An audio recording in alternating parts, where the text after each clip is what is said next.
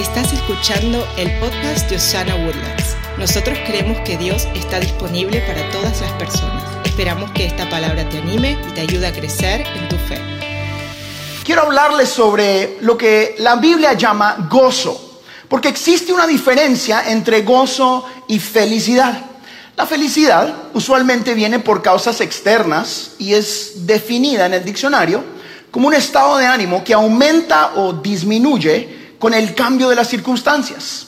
En cambio, el gozo, por el que usted y yo conocemos, es una porción del fruto del Espíritu. Eh, por lo tanto, viene desde adentro de nuestro ser y opera independientemente de las circunstancias que usted y yo podamos estar viviendo. Tener gozo, eh, el gozo real, es recibir un regalo que viene de parte de Dios. Eh, yo me acuerdo algunos ejemplos de momentos de un gozo que yo he recibido que todavía y no creo que jamás se me va a poder quitar. Por ejemplo, recuerdo estar en el cuarto el día que nació mi hija Cristal, que me encendieron el switch de papá. ¿Dónde están los papás que tienen un hijo, hija, algo así? ¿Se acuerda? Si usted estuvo ahí, algo sucede dentro de ti que no se puede apagar. Nunca jamás vi la vida igual. Cristal o mis hijos me traen alegrías esa alegría, cuando se portan mal, a veces se va. Pero el gozo de que son mis hijos nunca se ha ido. ¿Está conmigo? Hay días que la alegría se va y quiero darles una así aquí, en el tronco de la oreja, dicen en Guatemala. Pero no cambia el gozo de que los amo porque son mis hijos. Recuerdo el gozo que recibí eh, cuando me casé con Elena. Hemos tenido noches donde ella duerme viendo para allá y yo para allá. Eh, y la alegría no es una buena visitante, eh, pero seguimos gozosos. Di amén. ¿Dieron cuenta cómo me las pongo? Yo me ayudo yo mismo, ¿verdad? A ver, esposas, ¿cuántas tienen gozo de estar casadas? Está pelón, más negrito, más gordito, pero pues es su marido, hágale ganas. Es tu gozo. A ver, hombres, se las puse fácil. ¿Cuántos están gozosos de estar casados? Ahí la dejo porque la continuación de esa... Pero hay gozo que no se nos va. Eh, pero es un regalo, dice la Biblia, el gozo real que tiene que ser aceptado. Yo quiero contar una historia. Cuando Elena y yo nos casamos, recibimos muchos regalos. Recibimos tostadores de pan, recibimos platos, vasos, eh, bueno, todas las cosas que, uno recibe. Es más, fuimos a una tienda y yo escaneaba, eh, me sentía el hombre más millonario del mundo, me acuerdo. Y quiero esto, y quiero esto. Y la gente compró y recibimos un montón. En medio de esos regalos, alguien me dio un libro. Ese libro a mí me llamó mucha la atención y dije, voy a leer este libro. Y eh, nos fuimos de luna de miel, después regresamos eh, y, nunca leí el libro. Se quedaba en mi escritorio o en una caja ahí guardado y siempre lo miraba, pero tenía una conexión especial porque me lo había dado eh, un pastor que yo admiro mucho y, yo sabía que yo quería, iba a llegar a leer ese libro y ahí estaba el libro. Después nos fuimos a vivir a Guatemala como misioneros y pues el libro se fue con nosotros. ahí andaba el libro, pero yo nunca lo leía, pero ahí andaba mi libro. Y luego regresamos de Guatemala, nos mudamos de una casa a otra casa, como a la tercera casa, un día encuentro el libro una caja. Ya era como el año 5 o 6 de nuestro matrimonio. Yo digo, oye, voy a leer este libro. Y lo agarré le digo, ay, mira Elena, mira el libro. Y lo abro y adentro tiene una nota personalizada lindísima y un sobre. Y yo dije, he aquí la presencia de Jehová. Dentro de ese sobre había un regalo financiero eh, significativo para nosotros. Quiero contarle una cosa. Era el año 6 de nuestro matrimonio. El año 1, 2, 3, 4, 5 y un cuarto del año 6 hubiéramos necesitado esa plata como usted no se imagina. El regalo ya era mío, ya lo tenía, pero nunca lo había recibido. Diga recibido. El gozo que Dios nos da es exactamente lo mismo.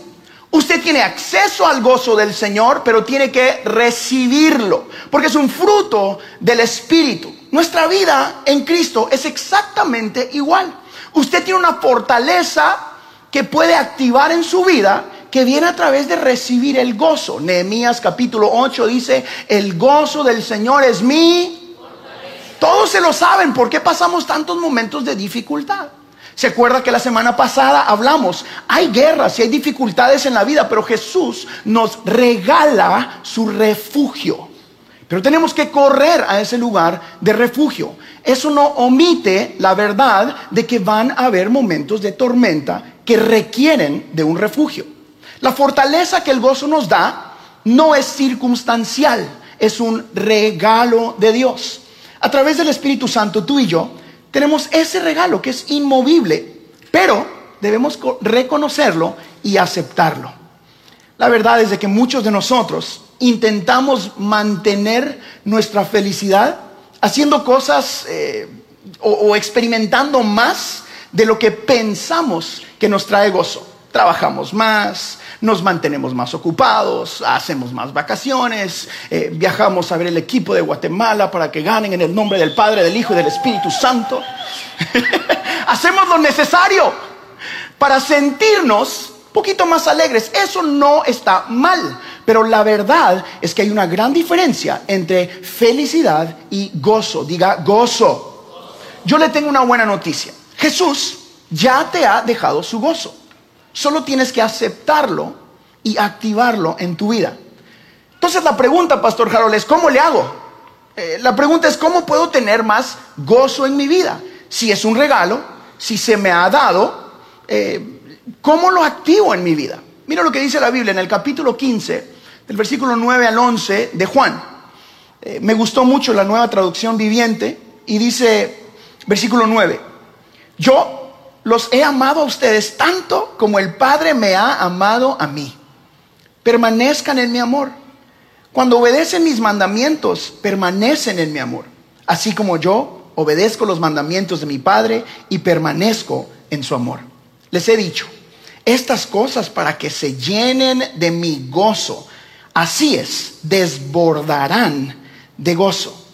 En este versículo podemos ver que vivir con gozo no es algo que viene a través de actividades o distracciones. El verdadero gozo es algo que Jesús nos da. El verdadero gozo en tu vida solo viene con una relación con Cristo Jesús.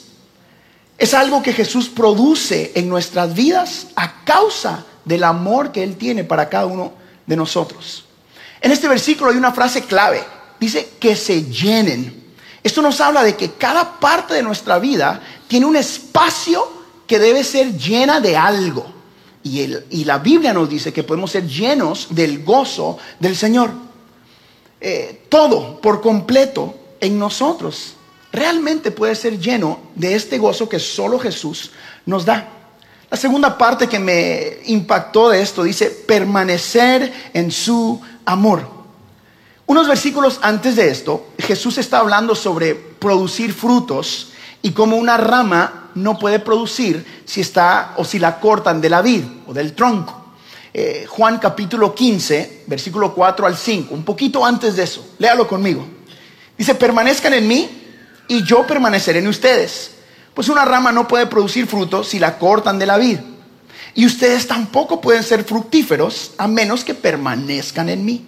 Ciertamente, yo soy la vid, ustedes son las ramas. Los que permanecen en mí y yo en ellos producirán mucho fruto, porque separados de mí no pueden hacer nada. Digan nada. Aquí está la clave del por qué tanta gente quiere ser gozosa o tener un gozo y no puede tenerlo fuera de Jesucristo. Podemos experimentar alegrías en la vida, podemos pasarla bien, pero usted sabe esas personas, yo he conocido varias, que están en medio de esas tormentas que pasamos, eh, de las que hablamos la semana pasada y como Jesús, y por alguna razón no pierden su gozo. Son esas personas que son hasta a veces empalagosas de tan positivas que son. No te hagas, algo está mal en tu vida. ¿Los conocen o están sentados a la par de ellos? Y si no, eh, usted es esa persona. Ese tipo de gozo solo viene a causa de que el Espíritu Santo mora en ti. Mire, está más clarito eh, eh, eh, versión Harold Guerra. El fruto, el fruto del gozo no puede estar en nuestras vidas si no estamos conectados al Dios Todopoderoso. El Señor dice, una rama no da fruto si está desconectada de la vid. usted y yo entendemos y acabamos de aprender que el gozo es un fruto del Espíritu.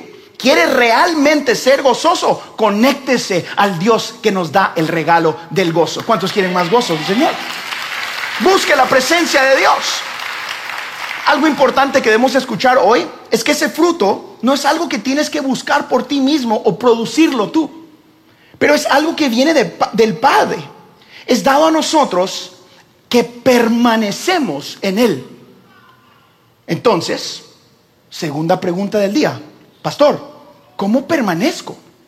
¿Cómo me aguanto? ¿Cómo estoy conectado a esa vid? ¿Qué hago?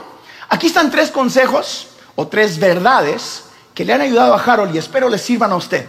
Si está apuntando, yo lo animo a que apunte estas tres. Creo que van a aparecer aquí arriba. La primera manera de permanecer en Él. Uno, tienes que creer que Él es quien dice ser. Punto. O Jesús es quien es, o todo esto es una gran mentira. O hay gozo conectado de Jesús, o no hay. O hay refugio para la, para la tormenta en tu vida en Jesús, o no hay. Pero no existe nada en medio. Y si alguien te predica algo diferente, no es bíblico.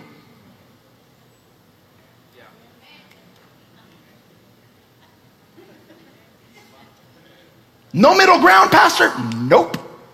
O es verdad o no es verdad. O Él es quien dice ser o no lo es. Entonces, lo primero que debe suceder es debemos creer que Él es quien dice ser. Que Él es un Dios perfecto que hizo que se hizo hombre por nosotros, que nos amó tanto que decidió pagar el precio de nuestros errores, que vivió una vida santa y sin pecado, que nosotros no podíamos vivir y que ahora a través de Él hemos sido justificados, santificados por la fe. Debes creer que Él murió y resucitó y ahora está vivo y sentado a la diestra del Padre, abogando a nuestro favor. Debes creer que la cruz fue real. Debes creer que murió y al tercer día resucitó. Debes creer que mora en medio de nosotros debes creer que todo lo que Él dijo en la Biblia todavía es verdad hoy. Ahí empieza el verdadero gozo en nuestras vidas. Esta es la verdad fundamental que nos trae a entender un gozo real en nuestra vida. Debemos creer que Él es quien dice ser. La segunda, consejo que me ha ayudado a mí muchísimo y espero que te ayude a ti, es debemos arrepentirnos y aceptar su perdón. Creo que en nuestras iglesias hoy en día necesitamos hablar un poquito más sobre el arrepentimiento. Segundo, debemos arrepentirnos y aceptar ese perdón. El permanecer en él también empieza por el arrepentimiento en nuestra vida. El rey David, un hombre eh, conforme al corazón de Dios, ese mismo que mató a Goliat, el que cantaba bonito, escribió este salmo después de haberla regado un montón. Escuche, Salmo 51, versículo 12. Dice, devuélveme el gozo de tu salvación y un espíritu generoso me sustente. El arrepentimiento de nuestro pecado viene antes de poder permanecer en él y ser llenos de su gozo. Para permanecer en él tiene que haber arrepentimiento. La verdad es que el gozo real y completo solo lo encontramos en Jesucristo. El gozo de nuestra salvación, el gozo de ser hechos nuevos y de recibir misericordia, el gozo de despertarte mañana mismo y saber que empiezas desde cero y que es por gracia y no por tus acciones. El gozo de poder pararte en un lugar como este o en tu oficina o con tu familia y saber que tú caminas con el mismo espíritu que levantó a Jesús de los muertos. A pesar de tus acciones, el saber que tu salvación fue dada como un regalo y por gracia, solo empieza arrepintiéndonos de nuestros pecados. El arrepentimiento real causa que dejes de hacer lo que estabas haciendo. Porque la gracia demanda mucho más que la ley. La gracia que el Señor te ha extendido a ti te enamora tanto que causa arrepentimiento. Causa que nos postremos a los pies de este Dios todopoderoso por amor y no por miedo. Causa que corramos a su presencia para experimentar este gozo. Porque entendemos que Él es santo y que nos hace santificados, justificados, simplemente porque te amo un montón. A ti, así como estás, pelón, peludo, gordito, alto, chiquito, flaquito, ¿cómo estás? A pesar de que conoce lo que hiciste ayer, a pesar de lo que estás pensando, a pesar del que Él sabe todo, Él te dice, te sigo amando.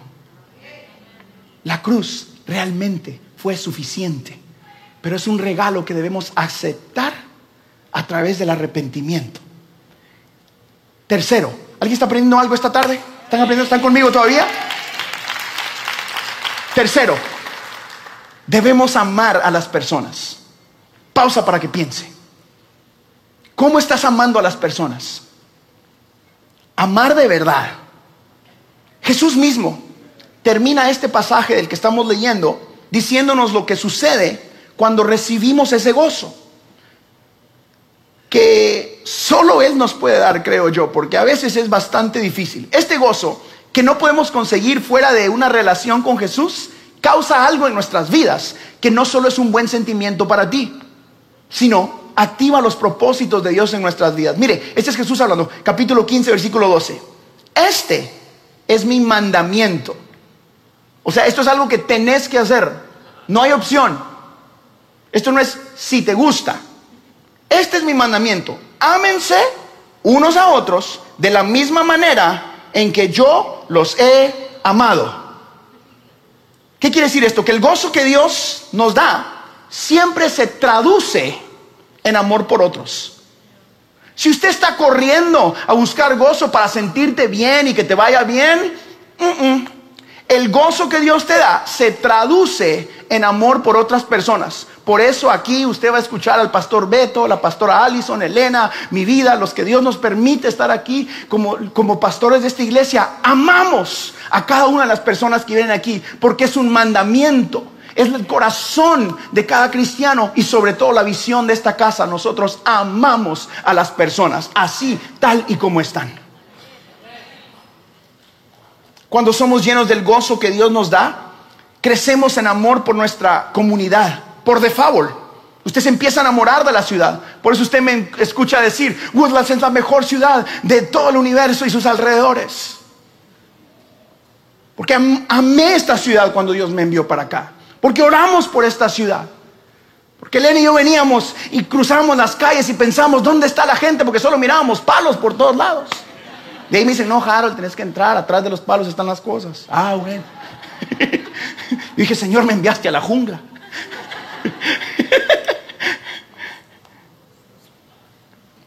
cuando, cuando recibimos este gozo, amamos nuestra iglesia local, su iglesia. Si esta es su casa, Gracias por amar la visión de la casa. Donde quiera que usted esté, ame la visión de su casa. Amamos a nuestros líderes, a nuestros mentores, a nuestros pastores. Amamos a nuestros vecinos, aun cuando se estacionan enfrente de la casa, siempre. Padre, yo digo, le voy a pegar a propósito. Y digo, no, Señor, dame tu gozo. Amamos a la gente, aún cuando eso es difícil.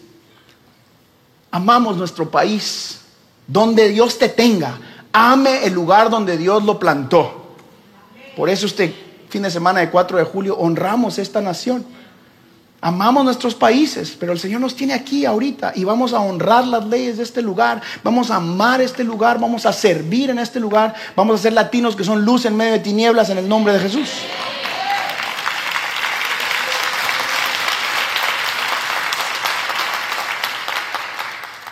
Porque ya para ir terminando, es imposible ser lleno del Espíritu Santo, recibir el gozo de la salvación y seguir viviendo solo para nosotros mismos. No existe. No funciona. No hay manera. Porque tú y yo fuimos creados a la imagen y semejanza de un Dios que ama a las personas. Cuando aceptamos el Espíritu del Señor, cuando somos llenos de su Espíritu, la única opción es actuar como fuiste creado. Por eso, yo me atrevo a preguntar, si nos cuesta amar muchísimo, ¿será que tenemos el gozo de la salvación? El amar debe suceder por default. A las demás personas, porque fuimos creados a su imagen y su semejanza.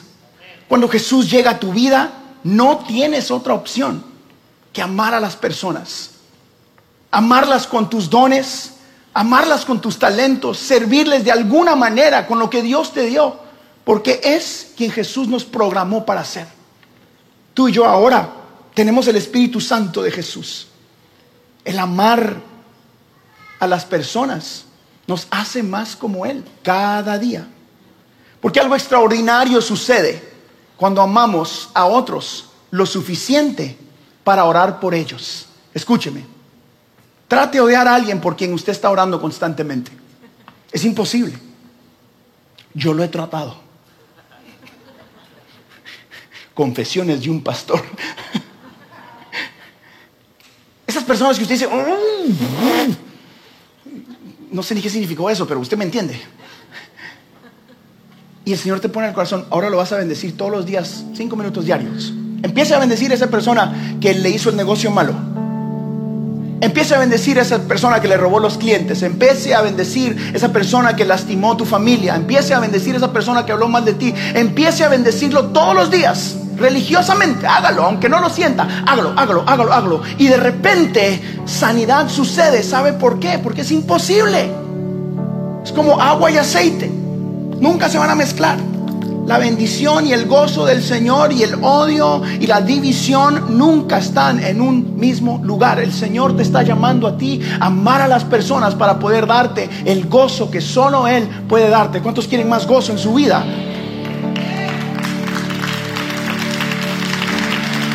Cuando honramos el llamado de Dios para las personas, cuando honramos el llamado de Dios para las personas, empezamos a amarlas.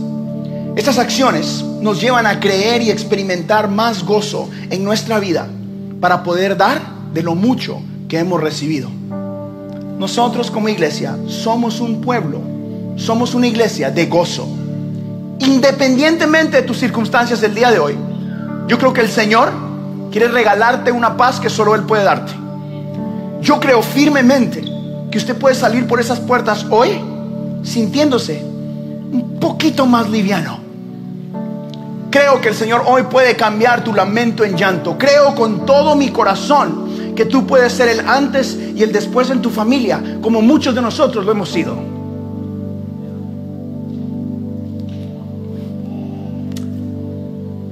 Creo que el que cambia a las personas es la presencia de Dios y no una religión o una iglesia. Creo que esto de amar a Jesús es más que sentimientos y llanto. Es un estilo de vida que requiere de agallas, como le dije la semana pasada, que requiere de trabajo en lo físico a veces, que requiere a veces de rutinas que necesitan ser cambiadas, que requiere de disciplina y amor por las, por las almas, por la gente, que requiere de sacrificio, quiere gozo en su vida, tienes que creer que Jesús es quien dice ser. Tienes que entregar tu vida a Cristo. Y si no tienes a Jesús, con un corazón quebrantado te digo, por eso estamos aquí nosotros. Yo no empecé una iglesia para llenar sillas o para sentirme un poquito más importante porque hablo frente a un grupo. Yo no empecé una iglesia porque me gustaban las luces y las canciones o porque fuera fácil o porque nuestra familia lo hacía. Yo estoy aquí porque amo las almas. Porque amamos a tus hijos. Porque amamos ver el cambio que Jesús cambia, hace en las familias. Porque lo vi en mi familia. Yo no estoy aquí porque fui a un instituto bíblico. Porque me sé todas las respuestas a la vida. Estoy aquí porque Jesús me funcionó a mí.